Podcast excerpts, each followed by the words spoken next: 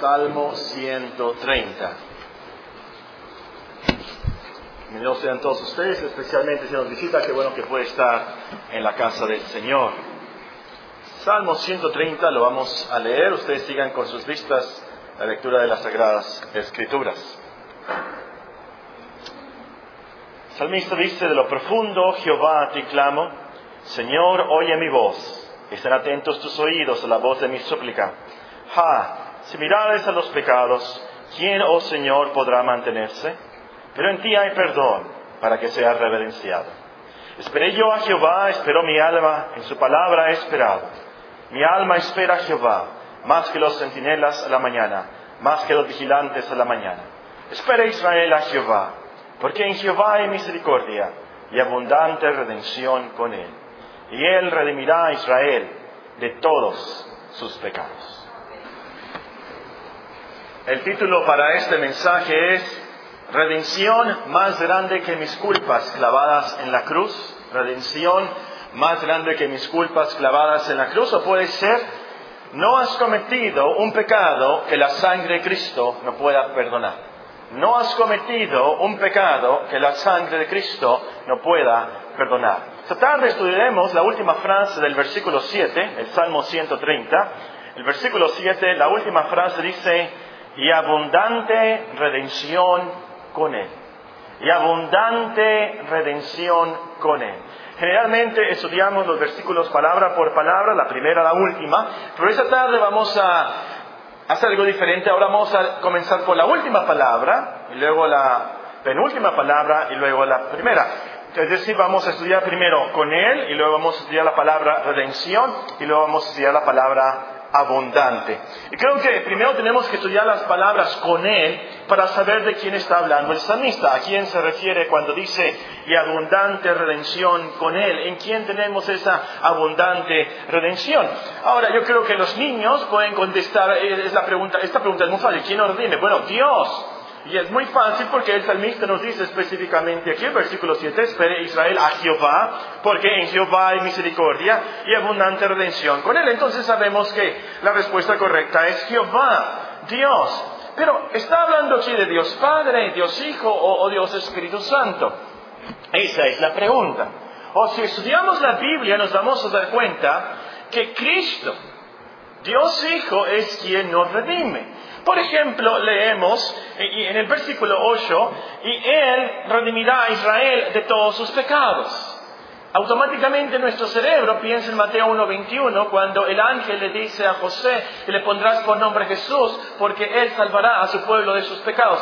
Y es lo mismo aquí. Y podemos, por ejemplo, leer en Efesios, bendito sea el Dios y Padre de nuestro Señor Jesucristo, que nos bendijo con toda bendición espiritual en lugares celestiales en Cristo según nos escogió en Él antes de la fundación del mundo, para que fuésemos santos y sin mancha delante de Él.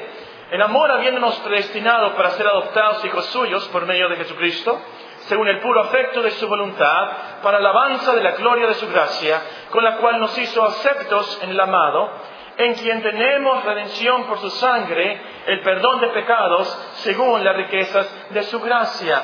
E-, es el Hijo amado, es Cristo, es el Señor en quien tenemos redención. Entonces, este con Él se refiere específicamente a Cristo. Cristo es Dios, por supuesto, si creemos la Trinidad, no tenemos problemas con eso. Cristo es Jehová. Y este es un salmo mesiánico, dirían los teólogos, es decir, nos habla del Mesías, el ungido, el Cristo. Entonces, una lección muy importante de esta frase, con Él, es que es en Cristo y solo en Cristo que tenemos redención. No hay ninguna otra manera de tener perdón de nuestros pecados. No hay otro redentor, no hay corredentores, solo Cristo. Ahora, yo sé que esto no es nuevo para ustedes. Pero lo que quiero recalcar aquí es que es Cristo, Jehová, Él es nuestro redentor omnipotente.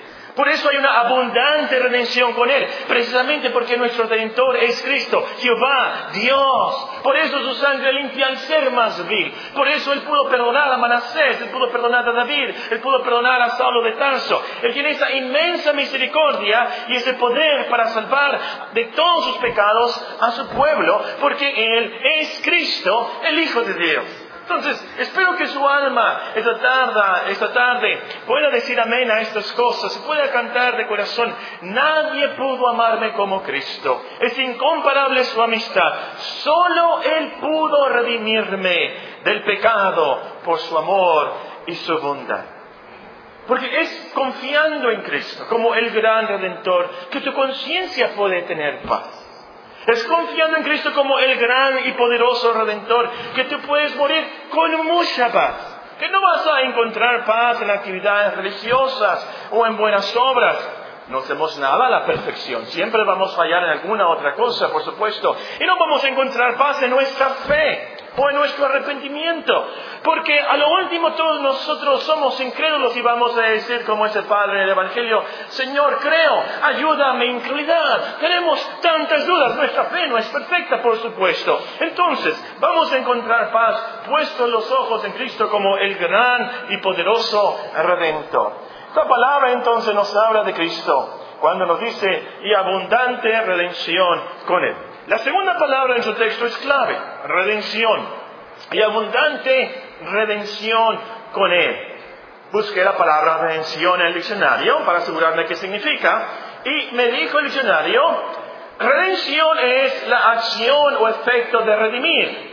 Entonces tuve que buscar la palabra redimir. ¿Qué significa redimir? Redimir, dice el diccionario, es rescatar o sacar de esclavitud al cautivo mediante un precio. El diccionario, eh, eh, el, secular, el que hacen los hombres del mundo, dice esto.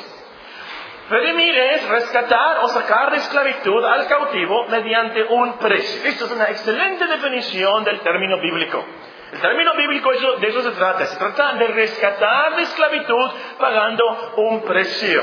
Ahora, este salmo nos habla de la redención como el perdón de Dios. Eso es lo que enfatiza este salmo. Nos habla del perdón de Dios. De lo profundo, Jehová, te clamo, Señor, oye mi voz. Estén atentos tus oídos a la voz de mi súplica. Ah, si miráis a los pecados, ¿quién, oh Señor, oh Señor, podrá mantenerse?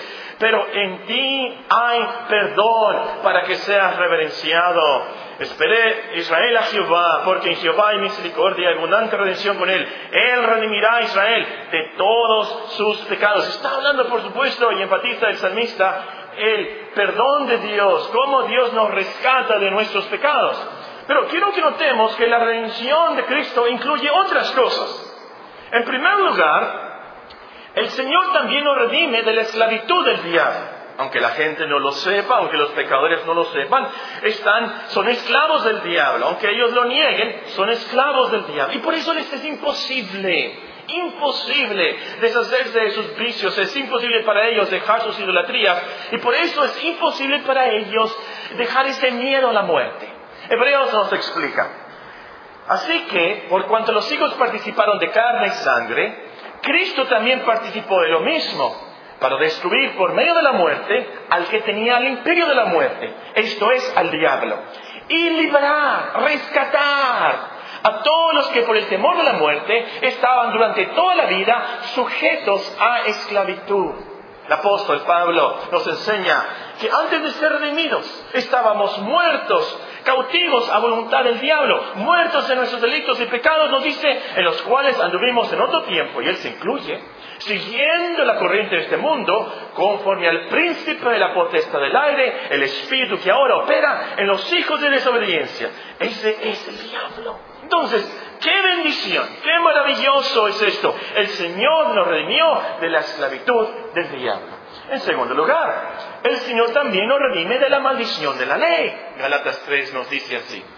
Escrito está, Maldito todo aquel que no permaneciera en todas las cosas escritas en el libro de la ley, para hacerlas. ¿Y por qué? Por la ley ninguno se justifica para con Dios, es evidente, porque el justo por la fe vivirá. Y la ley no es de fe, sino que dice, el, que hiciera estas cosas vivirá por ellas. Cristo nos redimió de la maldición de la ley, hecho por nosotros maldición, porque está escrito, maldito todo el que es colgado en un madero. Cristo nos redimió de la maldición de la ley.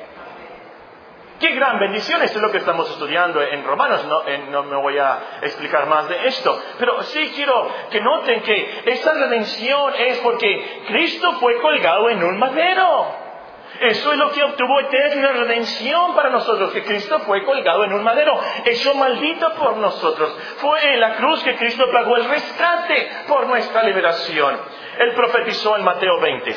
El Hijo del Hombre no vino para ser servido, sino para servir y para dar su vida en rescate por muchos. Fue en la cruz que Él dio su vida por nosotros. Fue en ese madero que Él dio su vida en nuestro lugar. Entonces, en el lenguaje de Pablo, Él vivió bajo la ley en nuestro lugar, Él vivió bajo la ley en nuestro lugar. Y así nos redimió.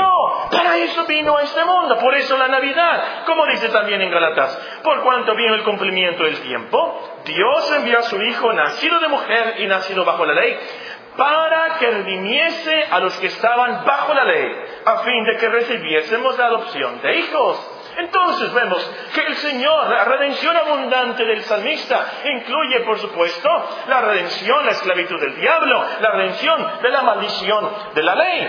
Pero también, en tercer lugar, noten que el Señor nos redime de la vida vacía de este mundo. A lo mejor ustedes se acuerdan de primera de Pedro. Memorizamos ese pasaje que nos dice así. Veanlo otra vez eh, en sus memorias o en sus Biblias, primera de Pedro capítulo 1. Y voy a comenzar a leer en el versículo 21. Primera de Pedro capítulo 1 y el versículo 21. Bueno, mejor voy a comenzar a leer en el versículo 17. Primera de Pedro capítulo 1 y el versículo 17.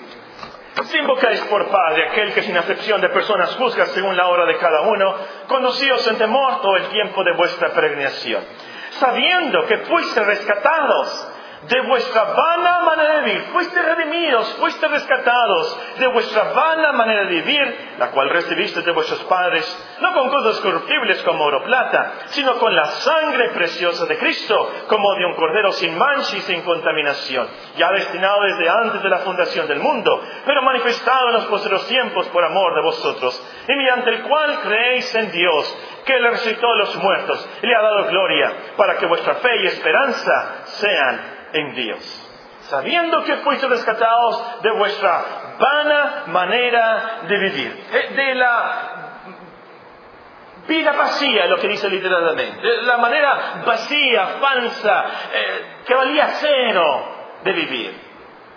Si Cristo no nos hubiera rescatado de eso, si no nos hubiera redimido de eso, siguiéramos en las supersticiones de este mundo siguiéramos en las vanidades de este mundo, en las supersticiones idólatras de este mundo, en las filosofías huecas, como dice el apóstol en otra parte, o el materialismo tan esclavizante de nuestros días, o el entretenimiento tan superficial y vano de este mundo. Y creo yo que todos vamos a reconocer, todos aquí filosóficamente hablando, que insípida es la vida sin Cristo, que insípida y vacía es la vida si no hemos sido redimidos por Cristo. Porque ¿De qué se trata la vida para el hombre? El hombre es en Cristo. El hombre es en Cristo. Nace, crece, y estudiar, estudiar, estudiar, estudiar, estudiar, estudiar, estudiar, estudiar. Luego qué? Trabajar, trabajar, trabajar, trabajar, trabajar, trabajar. Trabajar sin fin, en una rutina enfadoso. Trabajar, trabajar para morir aterrorizados. Para eso. De eso se trata la vida para el hombre común, para el hombre sin Cristo. Es vacía. ¿De qué le sirve? ¿De qué le sirve eh, eh, ese entretenimiento de ir para allá, ir para acá, y trabajar acá, y estudiar acá, y levantarse, acostarse, todo, y, y esforzarse y todo? ¿Y a lo último qué? Nada, cero. Morir aterrorizados por la muerte. El Señor Jesucristo nos redimió de todo eso nos salvó de todo eso. El, énfasis de nuestro texto, volvamos al Salmo 130, el, énfasis de nuestro texto es, la redención, el perdón de nuestros pecados. Él redimirá a Israel de todos sus pecados. O como dice en, Tito, se los leo, no lo tienen que buscar. En Tito nos dice eh, el apóstol, porque la gracia de Dios se ha manifestado para salvación a todos los hombres enseñándonos que, renunciando a la impiedad de los deseos mundanos, vivamos en este siglo sobria, justa y piadosamente, aguardando la esperanza bienaventurada y la manifestación gloriosa de nuestro gran Dios y Salvador Jesucristo, quien se dio a sí mismo por nosotros para redimirnos de toda iniquidad. para redimirnos de toda iniquidad. Ahora, esto es muy motivante, hermanos, y quiero que, ojalá que pueda expresarme aquí.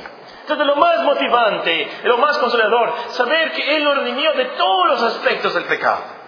Él nos redimió de toda iniquidad, de todos nuestros pecados. Como dicen los teólogos, de la pena del pecado, del poder del pecado y de la presencia del pecado. Es decir, y esto es lo más maravilloso, el Señor nos libró del castigo que merecíamos por todos nuestros pecados. Todos los pecados del pasado, todo, todo. Él nos libró en la cruz. Ahí está en el pasado. En el presente, Él nos libra, nos redime del poder del pecado. El pecado ya no se va a enseñorear de nosotros. Como nos dice en Romanos, y lo estamos estudiando ahí. En el cielo, Él nos va a librar totalmente del pecado. Nada del pecado, nada de la presencia del pecado.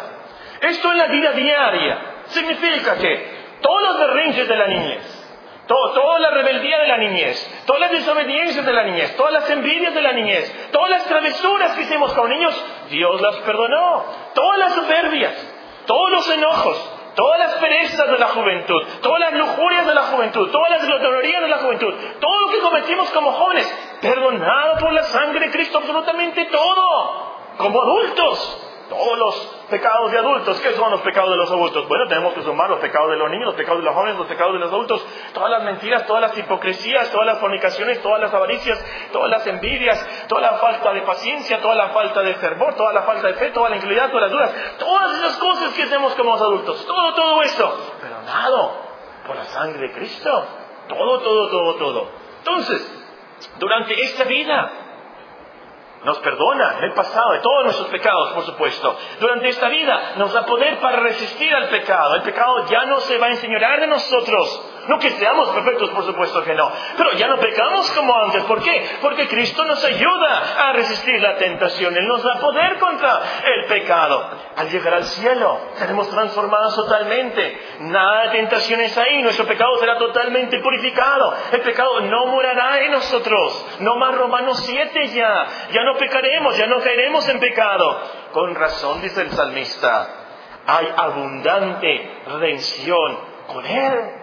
Y esto nos lleva a, la palabra abundante. Abundante redención con Él. Ya sabemos quién es, quién nos redime, ya sabemos lo que es redención. Ahora, esta palabra abundante. Abundante es copioso, es gran cantidad. La, la, palabra original, la palabra de la Biblia, tiene su raíz en multiplicarse. E, es algo grande, mucho, mucho, mucho. La redención del Señor entonces se multiplica, es mucho, es abundante, es numerosa. En San Pablo, San Pablo en Efesios nos dice, en quien tenemos redención por su sangre, el perdón de pecados, según las riquezas de su gracia. Las riquezas de su gracia. Es mucho, esto es abundante. Ahora, esta palabra es la que me llamó la, la atención y por eso estoy predicando este sermón. Yo tengo uno de los trabajos más maravillosos del, mundo, porque me pagan por estudiar la Biblia. Y yo puedo escoger el sermón. Y esta palabra me llamó la atención. No me dejó. Y no sabía que no me iba a dejar hasta que la predicara. Y abundante redención con él. Y me puse a pensar, ¿por qué dice abundante aquí? Él tiene, pudiera haber dicho, y redención con Él. Y hubiera sido magnífico, maravilloso, de mucha bendición, lo hubiéramos creído. Pero aquí dice, abundante redención con Él. ¿Por qué? ¿Por qué dice abundante? Esto me hizo pensar en varias respuestas. En primer lugar, la redención es abundante porque es para muchos es para muchísimos, es para todo un mundo de pecadores, es para una multitud que nadie puede contar, millones de millones de millones de millones de millones de millones de millones de redimidos que estarán en gloria por la sangre del Cordero. Muchísimos. No sé si ustedes sabían, uno de los pastores que vino a la, conferencia en abril, fue en los últimos días de abril, nunca había visto el mar, nunca había visto el océano. Y estaba pensando, eh, ¿cómo le íbamos a explicar a él que todos los pastores que estábamos ahí vamos a poder ir a, caber ahí en esa, agua, era, que, era muchísima agua? Pero estaba pensando, no solamente los 50 pastores, le, le podía explicar, yo, ¿sabes qué? Todos los pastores de Hermosillo caben en el mar. ¿Sabes qué? Todos los pastores de todo el mundo caben en el mar. El océano de la redención de Dios. Todos los pecadores del mundo caben. Todos los pecadores del mundo caben en el océano de la redención de Dios. Es abundante, increíble, grande, infinita. Todos caben. Tú también. Tú también. Tú también. Tú también. Tú te puedes incluir ahí. Todos caben. Es tan grande la redención de Dios. En segundo lugar, la redención es abundante porque cubre muchísimos pecados. ¿Cuántos pecados? ¿De cuántos pecados nos redimió Cristo? Vamos a contarlos, comenzando con, la, con el pecado de Eva. Ese fue el primer pecado, ¿verdad? Tenemos que contar desde el pecado de Eva y luego probablemente Adán pecó contra Eva y Eva pecó contra Adán probablemente. Y luego tenemos que escribir ahí en la lista el gran pecado de Caín contra Abel. ¿Se acuerdan? Lo asesinó. El primer hijo de la historia, el hijo mayor asesina al hijo el nombre Abel. Tenemos que escribir esos pecados. Y así a través de toda la historia tenemos que escribir todos esos pecados, de todos esos pecados. Y luego tenemos que escribir el último pecado, el último cristiano que existe en la historia. Todos esos pecados, ¿sabes cuántos son? Son 50.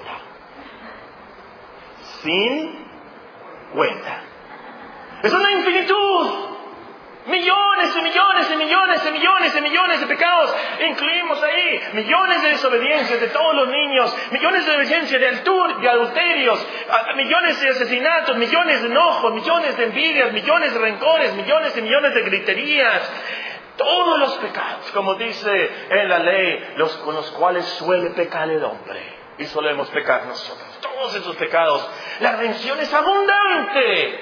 En tercer lugar, la redención es abundante porque incluye todo lo que necesitamos para ser rescatados del pecado y ser llevados a la gloria.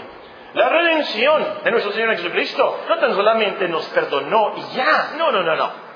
Romano nos enseña, somos justificados gratuitamente por su gracia mediante la redención que es en Cristo Jesús. Leemos en Galatas. Cristo vino al mundo para redimir a los que estaban bajo la ley, a fin de que recibiésemos la adopción de hijos. Y que podemos incluir todo lo que necesitamos de llegar a este mundo a la gloria. Necesitamos que arrepentimiento. La redención de Cristo nos concede el arrepentimiento. Es por Cristo, por su obra en la cruz, que Dios nos concede el arrepentimiento.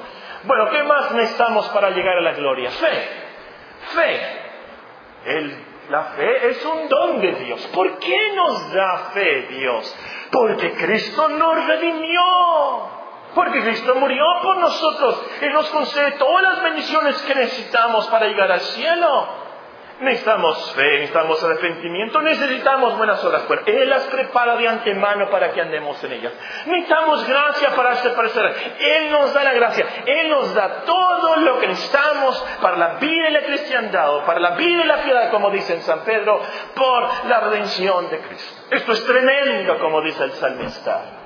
Fuera algo que un juez perdonara a un criminal y que lo dejara salir de la cárcel.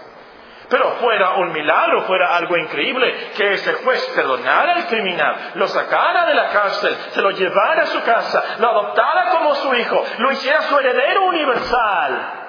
Pero, ¿cómo? ¿Saben qué? Dios hace más por nosotros. Él nos perdona todo, todos nuestros crímenes, nos saca del calabozo, nos hace sus hijos, nos hace sus herederos, coherederos con Cristo. Qué tan abundante la redención de Dios. Nos da de su Espíritu, nos da su palabra, nos fortalece, nos da su gracia, nos da consolación, nos perdona todos los días y nos ayuda hasta llegar a la gloria. Con razón dice el salmista que es abundante. En cuarto lugar, la redención es abundante porque incluye nuestros cuerpos y aún la naturaleza misma. Véanlo con sus propios ojos. Romanos 8. No me crean porque yo lo digo, véanlo en sus Biblias. Romanos capítulo 8. Esto nos va a animar mucho, especialmente los que estamos enfermos. Romanos capítulo 8. Nos dice, voy a comenzar a leer en el versículo, bueno, versículo 18. No, mejor versículo 17. ¿Me permiten el versículo 16? El Espíritu mismo da testimonio a nuestro Espíritu de que somos hijos de Dios. ¿Por qué somos hijos de Dios? Por el versículo 1, ahora pues ninguna condenación hay para los que están en Cristo Jesús. ¿Por qué? Porque somos justificados. Bueno, lo que estamos estudiando, así que no lo repito. El Espíritu mismo da testimonio a nuestro Espíritu de que somos hijos de Dios. Si hijos también herederos, herederos de Dios y coherederos con Cristo, si es que padecemos juntamente con Él, para que juntamente con Él seamos glorificados. Pues tengo por cierto que las aflicciones del tiempo presente no son comparables con la gloria venidera que nosotros ha de manifestarse. Porque el anhelo ardiente de la creación, Él es aguardar la manifestación de los hijos de Dios. Porque la creación fue sujetada a vanidad, no por su propia voluntad, sino por causa del que la sujetó en esperanza. Porque también la creación misma será libertada de la esclavitud de corrupción a la libertad gloriosa de los hijos de Dios. Porque sabemos que toda la creación gime a una y aún está con dolores de parto hasta ahora. Y no solo esto, sino que también nosotros mismos que tenemos las primicias del Espíritu, nosotros también gemimos dentro de nosotros mismos, esperando la adopción, la redención de nuestro cuerpo. Así tan abundante la redención. Incluye nuestro cuerpo, incluye la creación, incluye todo. Es por eso que el apóstol nos exhorta. ¿O ignoráis que vuestro cuerpo es templo del Espíritu Santo, el cual está en vosotros, el cual tenéis de Dios y que no sois vuestros? Porque habéis sido comprados, habéis sido redimidos, literalmente habéis sido redimidos por precio. Glorificad pues a Dios en vuestro cuerpo y en vuestro espíritu, los cuales son de Dios. ¿Por qué son de Dios el cuerpo y el espíritu? Porque Cristo los compró con su preciosa sangre. Por eso, y por eso cada cristiano Puede confrontarse con cualquier accidente, con cualquier enfermedad, sabiendo que el Señor al último va a cuidar nuestro cuerpo y lo va a resucitar, porque Él lo redimió con la sangre de Cristo. Por lo tanto, nada nos va a pasar fuera de su voluntad, aún para con nuestros cuerpos. El catecismo de Heidelberg nos dice así. ¿Cuál es tu único consuelo tanto en la vida como en la muerte? ¿Cuál es tu único consuelo tanto en la vida como en la muerte?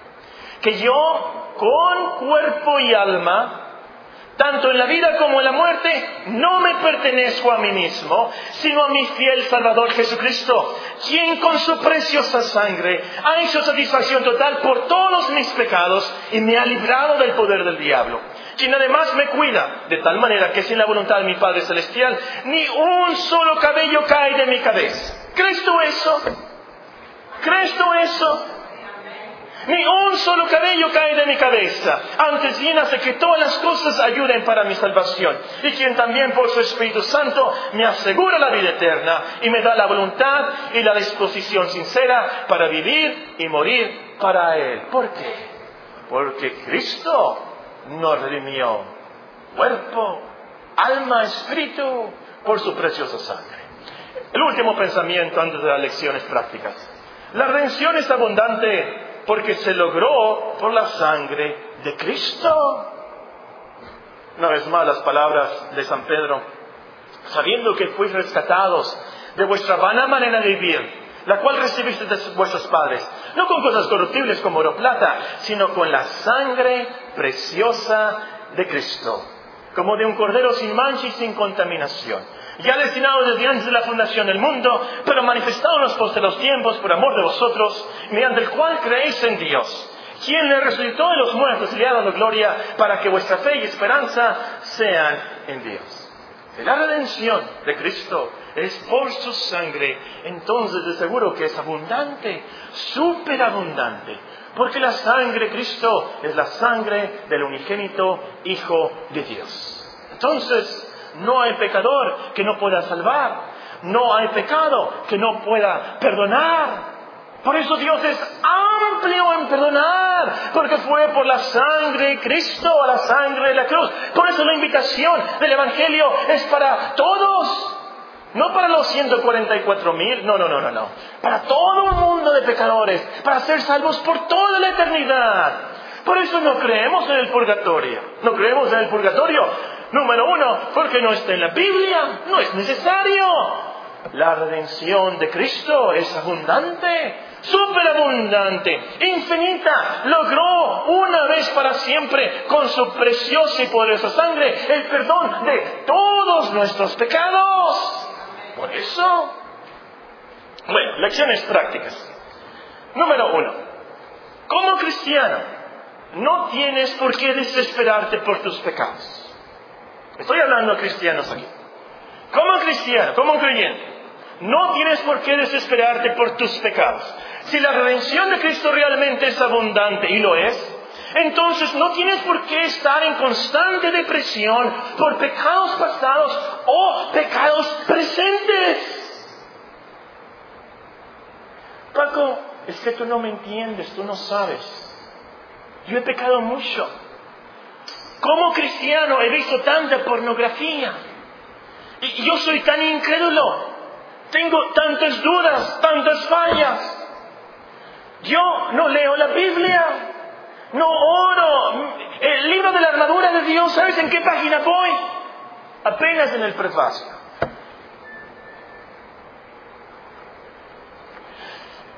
Tu problema es que quieres ser salvo por tu perfección. Quieres ser salvo por tus logros en vez de la redención de Cristo. Tu problema es que no entiendes que la redención de Cristo es eficaz, eterna, completa. Es de todo pecado para siempre. Tu incredulidad ¿Es pecado, sí o no? Claro, es pecado. Tu falta de fe es un pecado, claro. Tus dudas son pecado, claro. Esos pecados de incredulidad, tus dudas, tu pornografía, tus mentiras, tus envidias, tus rencores, todo eso, el pecado que te asedia, todo eso está cubierto por la sangre de Cristo. Entonces, recuerda, que Dios te perdona continuamente por la redención, la sangre de Cristo. 1 Juan 1. Continuamente la sangre de Cristo, literalmente lo que dice, continuamente la sangre de Cristo nos perdona, nos limpia, nos lava. Si no fuera así, todos estuviéramos en el infierno. Pero la redención es eterna. Y digo eterna redención, porque así es la frase en el libro de Hebreos. Es para siempre, completa, eficaz. No es nuestro arrepentimiento lo que nos perdona. No es nuestra fe, nuestro esfuerzo lo que nos salva.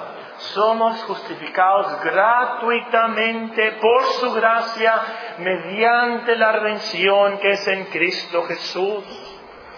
Entonces, hermanos, claro, nos arrepentimos, claro, nos esforzamos, claro, lloramos con el apóstol, ¿quién me librará de este cuerpo de muerte? Pero también damos la respuesta del apóstol. Gracias doy a Dios por Jesucristo, Señor nuestro. Ahora pues ninguna condenación hay para los que están en Cristo Jesús. Porque lo que era imposible para la ley, por cuanto era débil por la carne, Dios enviando a su Hijo en semejanza de carne de pecado y a causa del pecado, condenó el pecado en la carne, para que la justicia de la ley se cumpliese en nosotros. Esa es la esperanza, es la paz, es la tranquilidad. Y a lo último, como vamos a ver, estamos estudiando esos pasajes de Romanos, a lo último es lo que nos va a dar la energía para vencer el pecado que nos asedia. Lo que nos va a dar la energía para vencer la pornografía, para vencer... Eh, ¿Qué pecado tienes tú? No lo digas en voz alta, que lo diga tu conciencia ahí. Todas esas cosas, el pecado que te esas cosas que tienes ahí de... Todas esas cosas vamos a vencer. Porque es cuando reconocemos y aprendemos y llega a nuestro corazón la redención de Cristo, lo que Él hace por nosotros, que nos animamos y nos motivamos a cada día servirle, a buscarle y meditar en Él.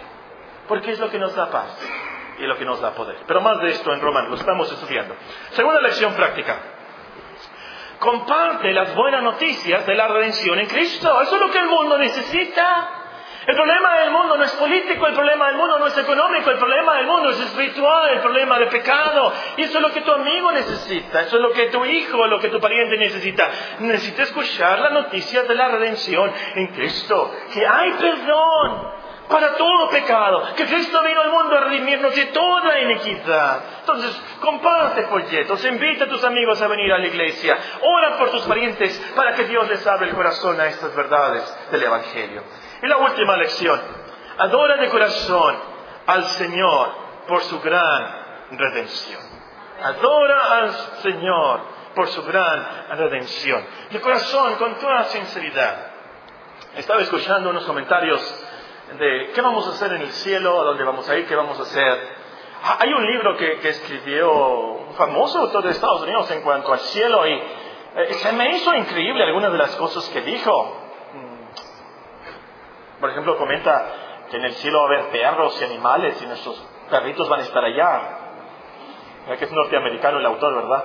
Eh, de hecho, hay un versículo en, sin agraviar a los norteamericanos presentes. Ah, de hecho hay un versículo en la Biblia que dice, en el cielo no van a estar los perros. Bueno, eso es otra cosa. Lo que les quiero decir, ¿saben qué vamos a hacer en el cielo? En el cielo va a haber algo más precioso, más maravilloso que Toys R Us. Va a haber algo más precioso y maravilloso que canchas de básquetbol y juguetes de Xbox y todas esas cosas que nos podían llamar la atención aquí. En el cielo lo más magnífico no va a ser las moradas de oro y las calles y lo magnífico de los ángeles y los querubines. Y ver a Jonás, ver a David, ver a Adel. En el cielo vamos a darnos cuenta qué tan profundo es el infierno y qué tanto tenemos con Dios. Nos vamos a sorprender y vamos a apreciar ¿Cómo es posible que Dios me haya perdonado a mí y me haya dado esto por la sangre de Cristo? Y nos vamos a hincar y vamos a cantar un himno. Es más, Apocalipsis nos da las palabras en Apocalipsis 5. Se las pueden aprendiendo los cristianos.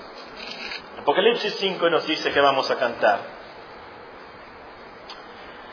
Cantaban un nuevo cántico diciendo, Apocalipsis 5.9, digno eres de tomar el libro y de abrir sus sellos, porque tú fuiste inmolado y con tu sangre nos has redimido para Dios.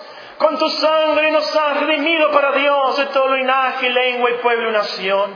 Nos has hecho para nuestro Dios reyes y sacerdotes y reinaremos sobre la tierra. Miré oí la voz de muchos ángeles alrededor del trono de los seres vivientes y de los ancianos, y su número era millones de millones, que decían a gran voz, el Cordero que fue inmolado es digno de tomar el poder, la riqueza, la sabiduría, la fortaleza, la honra, la gloria y la alabanza. Y todo lo creado que está en el cielo y sobre la tierra y debajo de la tierra y en el mar y a todas las cosas que en ellos hay, oí decir, al que está sentado en el trono y al Cordero sea la alabanza, la honra, la gloria, el poder por los siglos de los siglos. Los cuatro seres vivientes decían, amén.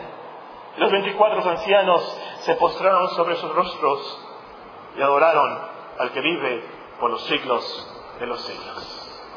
Amén. Oremos.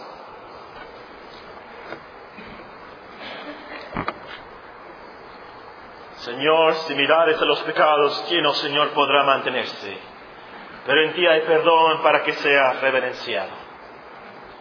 Esperé yo al Señor, esperó mi alma, en su palabra he esperado.